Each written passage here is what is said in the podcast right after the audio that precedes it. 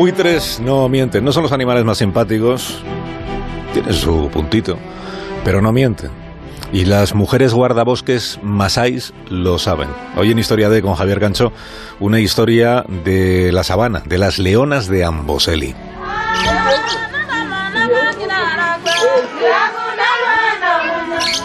Quienes miran las pantallas saben quién es Walter White, también conocido como Heisenberg. Quienes se han criado en tierra masái lo que saben es que los buitres no mienten. Si hay buitres, entonces hay algún animal muerto. Si hay buitres, no hay animal pequeño. Eso también lo saben las cuatro guardabosques de la comarca masái en la sabana. Se llaman Onís, Sarón, Luis y Anastasia. Una mujer anciana que vuelve de buscar leña les avisa de que el animal muerto es un ñu.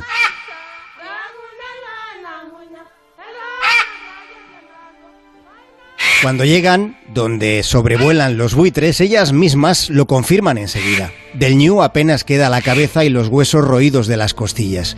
Pero hay algo más, en un matorral próximo hay huellas.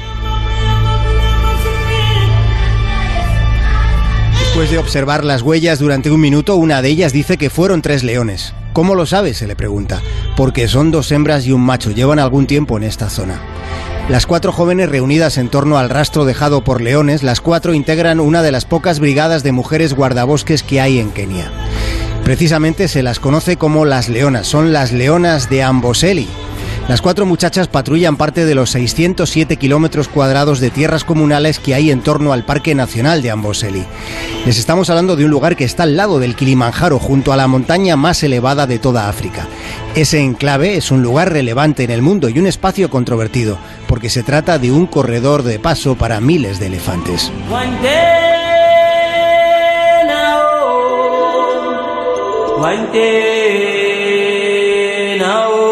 Y los elefantes están en peligro. La misión de las guardabosques, de ellas, las leonas de Amboseli, consiste en que los traficantes no hagan su negocio.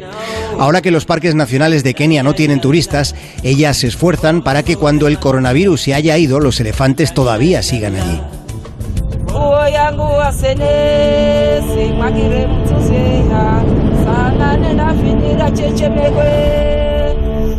Las cuatro guardabosques masáis caminan cada día cerca de 20 kilómetros en busca de furtivos o de animales heridos.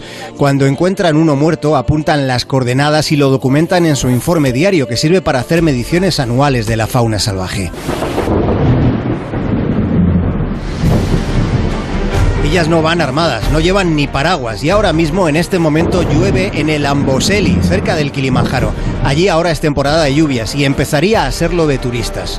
Pero los caminos polvorientos de Amboseli están desiertos, no hay señales de todoterrenos cargados de occidentales que gritan de emoción cuando se cruzan con un leopardo. No hay blancos maravillándose al encontrarse con una familia de más de 30 elefantes que corren uno detrás de otro.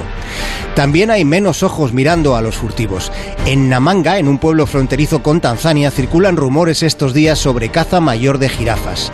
Aunque si hay algo que interesa a los furtivos, es el marfil de los elefantes que siguen muriendo más por disparos que de viejos, y los furtivos están al acecho.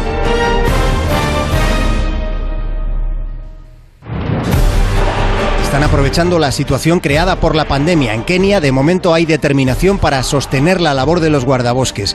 Pero al otro lado de la frontera, en Tanzania, antes había 33 guardabosques para patrullar una superficie más extensa que la keniana.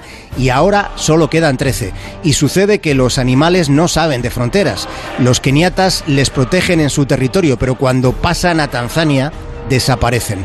Dicen las leonas de Amboseli que en estos días los furtivos están haciendo dinero. Cuanto más ganen ellos, más pierde la fauna salvaje. Más de uno en Onda Cero.